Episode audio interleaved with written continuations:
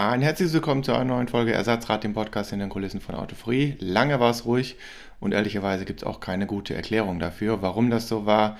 Eigentlich haben so ein bisschen jetzt über die Monate die Neuigkeiten gefehlt, aber auch ein wenig die Zeit. Jetzt kamen aber die letzten Tage dann doch mal ein paar Anfragen. Wie sieht es denn aus? Wollte da nicht mal ein bisschen weitermachen? An dieser Stelle vielen Dank nochmal für diesen Anstoß, denn nur damit weiß man auch genau, ey, okay, da sind auch Leute draußen, die interessieren sich dafür und denen fehlt da was. Und dementsprechend geht es jetzt weiter, zumindest mal ein bisschen in äh, unregelmäßiger Form, sagen wir so. Es war auch was geplant und zwar mit Daniel nochmal über das Thema Zukunftspläne bei den Herstellern mit äh, in Richtung Elektro und so weiter zu sprechen.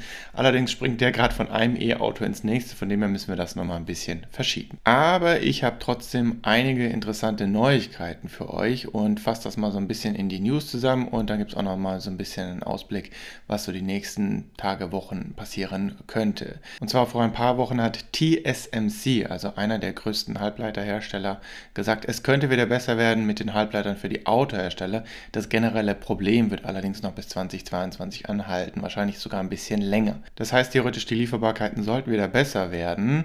Und das war zu dem Zeitpunkt, als die News rauskam, auch so, dass so gut wie alles bei den Herstellern wieder bestellbar war, so gut wie alles wieder lieferbar war. Und jetzt kommen wir in so einen Punkt, nee, das ist nicht mehr ganz so. Also ihr werdet auch demnächst ein, zwei Videos sehen, wo wir quasi Sachen haben in den Autos, die derzeit nicht bestellbar sind. Und dann kam jetzt teilweise auch schon Kritik bei äh, Videos, die jetzt schon ein, zwei Wochen her sind, dass dieses und jenes nicht bestellbar ist. Ja gut, so variabel ist diese Situation leider im Moment, dass einfach Sachen gestrichen werden. Teilweise geben die Hersteller das offen zu. Ich glaube, bei Mercedes steht immer so ein bisschen, welches Bedienteil quasi äh, Lieferschwierigkeiten auslösen kann. Oder anders gesagt, Ausstattungsmerkmale, die quasi derzeit auch überhaupt nicht baubar sind oder nicht verfügbar sind, tauchen auch gerade dann nicht mehr im Konfigurator auf. Ich weiß, andere Hersteller, die machen das anders.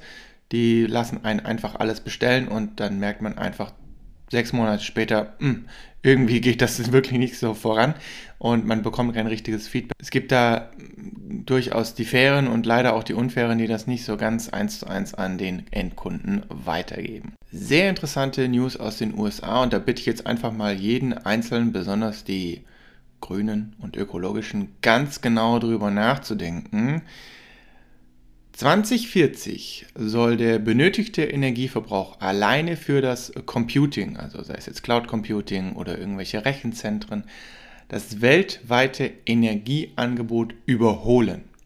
Und das bezieht sich nur auf das reine Computing, der weltweite Energievorrat, wenn man so möchte. Und damit ist quasi noch nicht das Thema E-Auto, das Thema Heimelektronik. Also im Prinzip ist alles rausgerechnet. Es geht nur um das Computing von irgendwelchen großen Rechenzentren, die 2040 das weltweite Energieangebot überholen sollen. Und das finde ich doch ganz spannend, denn leider muss man auch dem ein oder anderen alternativen Vorantreiber sagen, den ist so ein bisschen rechts und links die Scheuklappe drauf und ist so ein bisschen im Tunnelblick. Und ja, E-Auto ist toll und es ist die Lösung, aber es ist eben auch nicht das einzige Endprodukt, was Strom braucht. Und ich finde auch immer schön, dass die Statistiken von den E-Autos immer leider nur die E-Autos mit einbeziehen oder dann nur einen spezifischen Markt mit einbeziehen. Und dann finde ich dann doch ganz schön spannend, wenn man hört,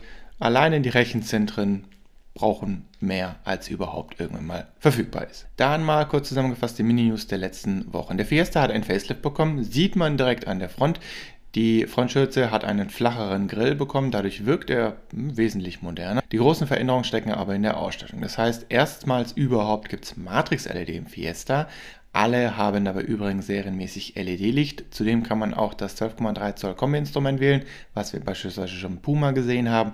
Und eine sehr komische Änderung finde ich. Die Ausführung Vignale gibt es jetzt in drei Ausführungen und zwar als Titanium-Vignale, als Active-Vignale und als ST-Line-Vignale. So ganz genau hat man jetzt nicht erklärt, was man sich darunter vorstellen soll, aber im Prinzip klingt das eher so danach, als ob die eigentliche Vignale gestrichen ist und man jetzt einfach Vignale als oberste Ausstattung irgendwie festlegt. Aber so ganz Sinn ergibt das meiner Meinung nach nicht. Der Fiesta ST hat einen kleinen Price Bump bekommen mit 27.750 Euro. Allerdings hat er beispielsweise serienmäßig Matrix LED Licht und kann nun auch im Mean Green Metallic bestellt werden, bekommt neue Sitze und hat nun auch den Motor mit 320 Newtonmeter im Moment. Bevor es in naher oder vielleicht auch doch ferner Zukunft endlich mal einen neuen Mazda CX5 geben wird, gab es nun ein erneutes Update.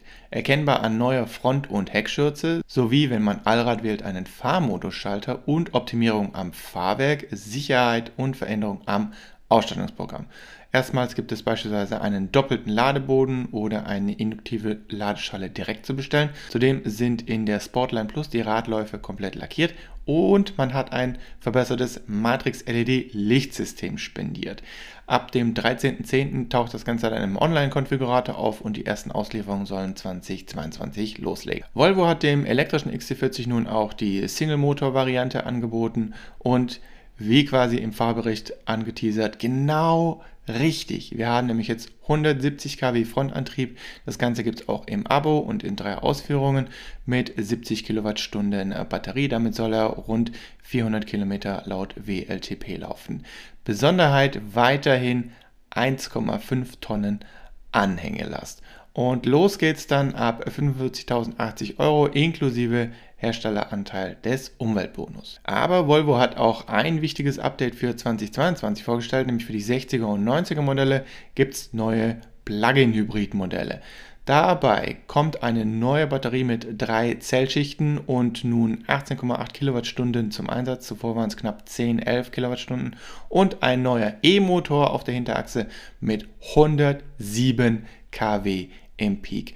Zum Vergleich zuvor waren es 65. Damit hat der T6 nun 257 kW, also 350 PS und der T8 ist der stärkste Volvo überhaupt mit 335 kW und 455 PS. Die Einstiegspreise bleiben dabei übrigens gleich und ein One-Pedal gibt es dann für die Plug-in-Hybride auch. Allerdings, das ist vielleicht so der erste kleine Haken, Zuerst im XC60, S90 und V90. Die anderen Modelle folgen dann etwas später. Genau gesagt, wie weit die Modelle dann elektrisch fahren, hat man noch nicht, aber bis zu 90 Kilometer sollen drin sein. Und das ist auch ein wichtiger Faktor für 2022, denn da kommt ja quasi eine neue Grenze, 60 Kilometer für die Plug-in-Hybride.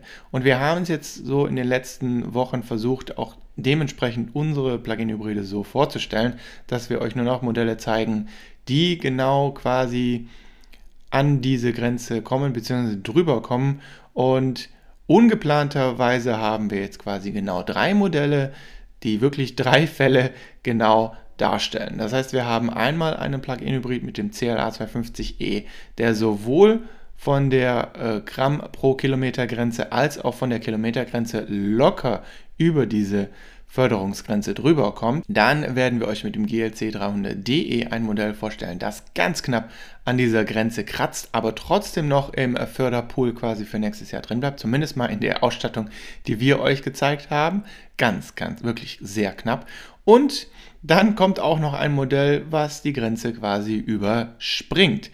Es sei denn, man wählt die absolute Basis, dann bleibt man da quasi weiterhin drin. Aber das Modell, was wir euch dann zeigen, das ist eigentlich jetzt äh, aus Sicht der Plug-in-Hybrid-Vorteile nur noch bis Ende diesen Jahres attraktiv. Dann als kurzes persönliches Roundup der letzten Wochen, IAA 2021, meiner Meinung nach, ich glaube, das kam in den Videos nicht so ganz durch, aber vielleicht kann sich der ein oder andere schon denken.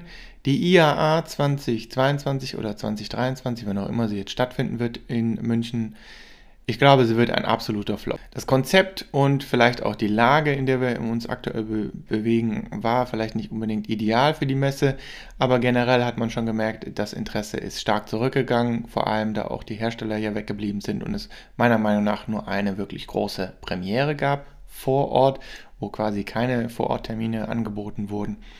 Und ich denke, das wird sich dann in die nächsten ein, zwei Jahre nochmal ein bisschen steigern, sodass diese Messe nicht mehr wirklich lohnenswert ist und vor allem die Hersteller mehr in Richtung Smartphone Premieren gehen werden. Das heißt, entweder alles komplett digital darstellen werden oder einfach diese Single-Events machen, wo sie einfach sagen, okay, wir machen jetzt eine Woche vor oder eine Woche nach oder zwei Wochen nach der geplanten Messe einfach unser einzelnes Event und haben an diesem Tag einfach im Prinzip äh, 95 bis 100 Prozent Media Coverage. Und das ist für alle am Ende des Tages wesentlich besser und vor allem für den Hersteller am Ende günstiger. Also warum sollte er noch auf eine Messe gehen? Zuletzt dann gefahren den BMW iX und i4 M50. Für alle, die uns auf Instagram folgen, die werden schon gesehen haben. Sagen kann ich euch nichts, absolut nichts dazu, außer was irgendwie aus den Newsvideos auf Autoführer Extra irgendwie schon bekannt gewesen wäre. Aber ich glaube, ich kann euch schon mal sagen, der iX wird noch Ende September die Sperrfrist fallen, genauer gesagt in der letzten Woche. Und für den i4 wird es dann leider schon Oktober. Beides zwei sehr spannende Fahrzeuge, vor allem der eine sehr polarisierend. Aber ich kann euch so mal sagen, das Warten wird sich definitiv lohnen. Und ich bin auch sehr gespannt auf die Meinungen zu diesen zwei Fahrzeugen. Einmal natürlich so generell und dann auch nachträglich dann noch mit dem Fahreindruck. Ansonsten wird es in den nächsten Wochen theoretisch gesehen wieder etwas leiser. Es sind zwar ein, zwei Sachen geplant, allerdings wissen wir ja auch aktuell nicht so ganz, wie das jetzt irgendwie weitergehen wird. Man kann natürlich sagen, ja, okay, 2G und alles passt schon, aber jedes Land oder jedes Bundesland macht ja da sogar wieder sein eigenes Süppchen und äh, umso weiter man europäisch da rausgeht, umso ja, verwirrender wird es. Von dem her lassen wir uns einfach mal überraschen, was noch stattfinden wird und was nicht.